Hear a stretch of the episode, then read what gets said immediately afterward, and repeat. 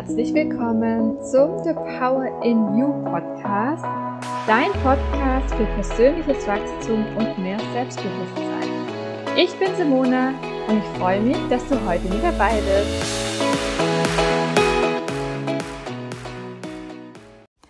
Lasst uns heute mal über das Thema schneller, höher, weiter und Selbstoptimierungswahn sprechen, denn das ist auch ein Thema, das immer wieder bei mir ankommt, wenn ich erzähle, was ich äh, nebenberuflich tue.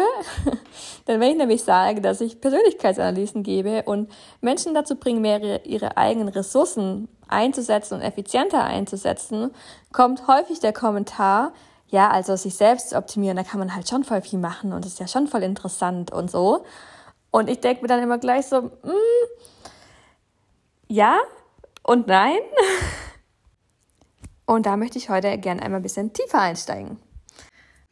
Und ich kann auch verstehen, woher das kommt, denn es liegt einfach in unserer Natur, Dinge besser zu machen, Dinge zu optimieren, effizienter zu werden. Ich meine, schauen wir mal in unsere Geschichte zurück.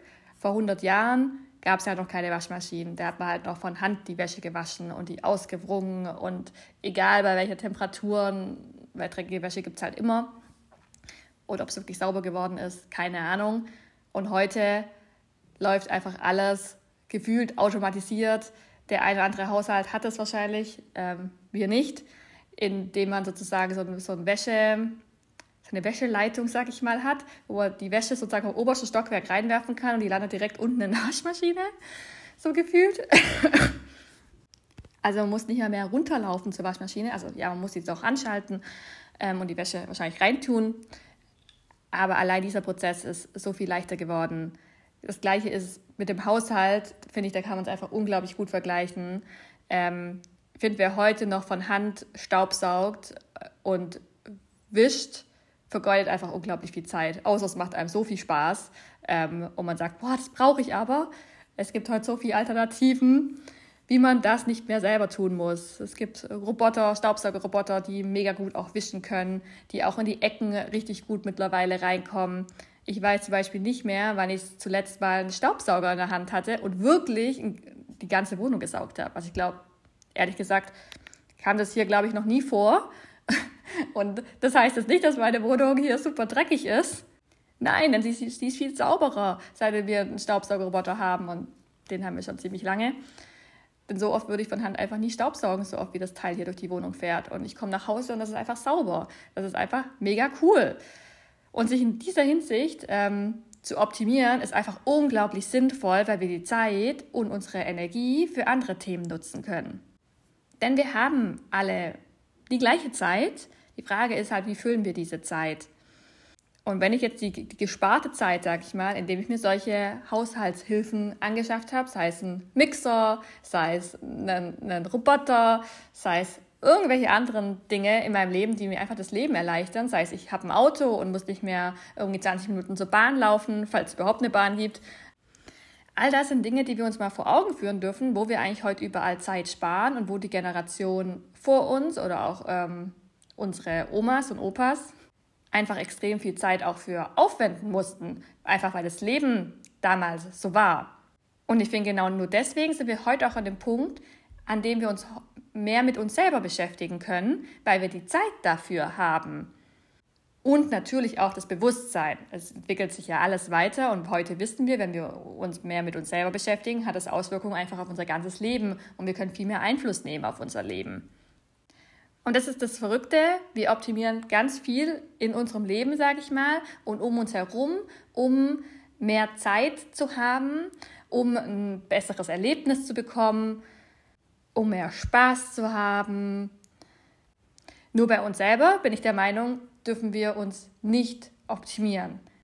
Natürlich dürfen wir besser werden in Dinge und dann bekommen wir sie auch, gehen sie oder gehen sie uns leichter von der Hand, keine Frage. Aber wir sollten aufhören, immer an uns herumzumäkeln und zu sagen, das geht noch besser und da bin ich noch nicht gut drin und das könnte ich noch anders machen. Ich glaube, jeder kennt das. Man schaut im Spiegel, wenn man irgendwie bei HM gerade einkaufen ist oder in einem anderen Klamottenladen und denkt sich so, ist das Licht hier so schlecht oder ja, ist es mein Erscheinungsbild, so ungefähr. Und schon geht's los. Man sagt sich so, hey, die Klamotten, irgendwie passt es nicht so richtig zu mir oder sehe voll dick aus, voll dünn aus, Streifen, ähm, horizontale Streifen, vertikale, keine Ahnung, Punkte, was sieht gut aus an mir. Wir verschließen uns auch mit dieser Denkweise vor unserem eigenen Potenzial. Denn solange wir immer darauf schauen, was wir gerade nicht gut an uns finden oder wo wir Dinge noch optimieren könnten, schließen wir unsere Augen auch davor, wer wir eigentlich sind und vor dem, was wir heute schon alles mit uns einfach mitbringen, von Natur aus. Denn ich finde, wir lenken den Fokus viel zu oft auf Themen, die die Gesellschaft einfach so prägt. Wo alle sagen, das musst du machen, du brauchst eine Ausbildung, du brauchst ein Studium, sonst kriegst du keinen Job. Und da schwingt immer so viel Angst mit, wenn du das oder jenes nicht tust, dann passiert das. Und meistens gehen wir dem auch alle nach, weil wir wollen ja dazugehören. Wir wollen zur Gesellschaft dazugehören. Alle denken so, ähm, ich kann ja nur erfolgreich sein, wenn ich viel und hart arbeite, wenn ich mich völlig aufopfere. Und ich bin der Meinung, wir dürfen davon einen Schritt zurückgehen. Und zwar wieder einen Schritt zurück zu uns. Und mir einfach täglich mal die Frage stellen oder auch mehrmals am Tag, wie geht es mir denn heute? Oder einfach mal tief durchzuatmen. Ich hatte erst neulich ähm, eine Konversation mit einer Bekannten darüber, dass Menschen nicht mehr richtig atmen. Und man sieht es den Menschen sogar an. Die halten eigentlich die Luft an und merken es gar nicht. Weil sie so unter Strom stehen, weil sie Dinge erfüllen müssen, die sie vielleicht gar nicht äh, unbedingt erfüllen wollen, aber es von ihnen einfach erwartet wird. Und man erkennt das daran, dass wenn man atmet, ähm, und, also kannst du dich einfach mal hinstellen und es äh, bei dir überprüfen und dann bewegen sich deine Schultern nicht nach oben oder nach unten. Und wenn du richtig durch den Körper atmest, sag ich mal, und so richtig ins Zwerchfell rein, dann bewegt sich alles bei dir am Körper. Und es fühlt sich befreiender an. Am Anfang kann das natürlich auch sehr anstrengend sein, vor allem wenn man es nicht gewohnt ist, so zu atmen, wenn man sich das schon so antrainiert hat, so kurz zu atmen. Und allein mit dem Atem kannst du deinen Körper einfach ganz krass beeinflussen. Das tun wir alle tagtäglich, sonst würdest du den Podcast jetzt hier nicht anhören können. Und für mich hat das zum Beispiel nichts mit Selbstoptimierung zu tun. Sobald ich anfange, mich mit mir selber zu beschäftigen, gehe ich wieder zu meinen Wurzeln zurück. Denn als Kind, bin ich mir ziemlich sicher, haben wir alle ganz richtig geatmet, sage ich mal, haben wir so geatmet, dass wir durch den Körper sozusagen die Luft fließen lassen haben und wir nicht schon an der Brust oben aufgehört haben zu atmen. Als Baby haben wir alle geschrien, wenn wir was haben wollten, wenn es uns nicht gut ging. Wenn es uns gut ging, haben wir sofort gelacht. So die Emotionen konnten wir direkt zeigen und wenn wir geheult haben, dann haben wir halt geheult. Es war uns in dem Moment dann egal, ob das äh, jetzt gerade unpassend ist oder ob es uns peinlich ist. Solche Gedanken, solche hat man ja als Kind als Baby nicht. Und das entwickelt sich erst mit der Zeit, weil die Gesellschaft einfach eine gewisse Erwartung an uns hat. Und da geht's und sitzen wir alle irgendwie im gleichen Boot, keine Frage.